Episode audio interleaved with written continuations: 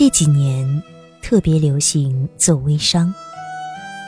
我刚毕业，听朋友说，微商能赚很多钱。现在想找一份好一点的工作特别难，所以就跟着朋友一起干起了微商。刚开始热情特别高涨，可是几个月做下来，非但没有赚到钱，还把妈妈给的几万元本钱全部亏光。我压力好大呀，有时都觉得自己快得抑郁症了。每天那么累，拼死拼活的，真的是操着卖白粉的心。赚着卖白菜的钱，我好困惑，不知道该不该坚持下去。从失败中吸取教训，再重新新的挑战，继续做微商呢？这微商的生意到底应该怎样做，才能真正赚到钱呢？欢迎走进心理天使的舒适疗法。在此，请放松你的心情，我们来聊心事，聊心理，聊聊您的困惑点。这几年做微商的小伙伴们越来越多，只要打开你微信的朋友圈，到处可见做微商的广告。那么，微商真的赚钱吗？这是好多做微商人的疑惑。一般选择做微商的，大部分都是一些年轻人。虽然年轻也没有经验，但还是有很多年轻人鼓起勇气选择创业干微商。但在经营的过程中，撞得头破血流的还真不在少数。小小年纪。就让他们承受着不该这个年龄所承受的压力和无奈，因为压力过大，脾气变得越来越暴躁。过分的焦虑，甚至让很多做微商的小伙伴们得了失眠症。那么，微商到底能不能赚钱？这是每一个做微商最想知道的真实答案。那么，我们今天就来聊聊如何经营好你的微商。生意好了，自然心情也会好。那些焦虑、失眠、脾气暴躁、郁闷的心情都会得到缓解。那么，微商到底应该如何经营，才能真正做到有盈利呢？首先，你得弄清楚微商的痛点是什么，这个因人而异，但是普遍来说有三点：没内容、没用户、没成交，三者缺一不可。内容吸引用户，用户转化成交。一。用户来源缺乏规划布局。都说内容营销的时代来了，一个优秀的编辑抵得上一百个销售人员。内容为王，但是很多人并不知道内容从何而来，特别是优质内容。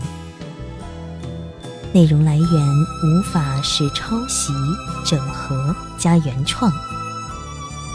不要天天在朋友圈发产品信息，别人买面膜、买化妆品，是想买个好皮肤、买个好样貌，而不是产品本身。看看圈里面做得好的都发什么信息，从抄袭开始。关注十个本行业账号，看谁的内容好，谁的文案好，就借鉴谁的。借鉴一个星期，越借鉴越有感觉，就动手自己把看到的好的文案整合下，再进一步就可以写出不错的营销文案。从营销手法上看，极度单一。听说朋友圈不错，就猛做朋友圈，被拉黑了都不知道。听说微信群传播广，比如在公众号上做展示，在朋友圈做基本的宣传，在群里做扩大宣传，最后一对一加好友做转化。四位一体，持之以恒。最好你还有网站，把你的内容都积累下来。微商也要一步一步走向正规化。二，不会利用别人的平台和资源。三，现在有一个成功例子，有一个做微商的。专门找代理，免费培训并提供货源，一件代发。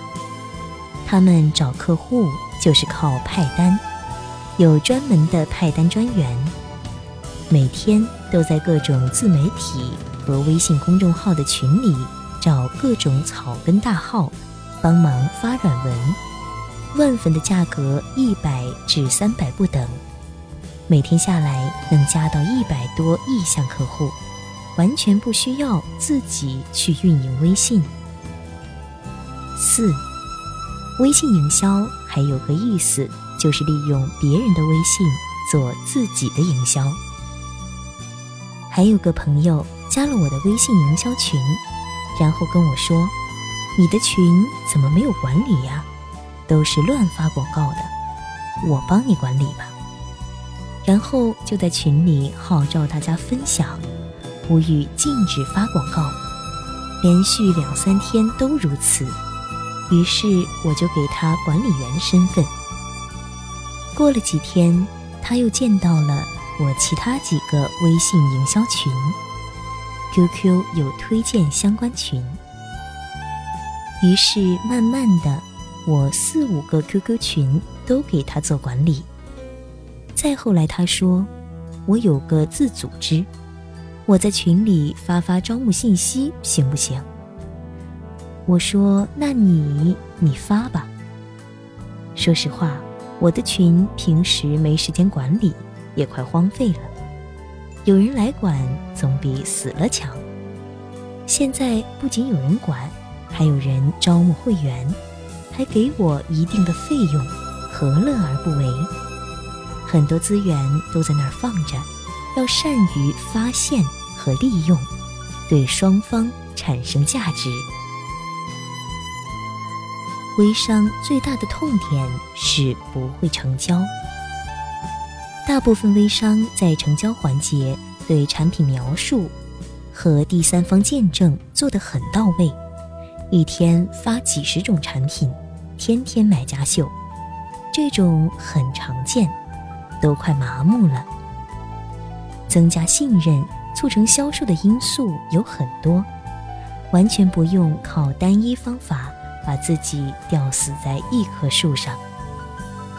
在这里教你一个最简单的增加信用度的法子，那就是开一家属于自己的微店，在最后的交易环节引导用户去店里交易，让人家知道。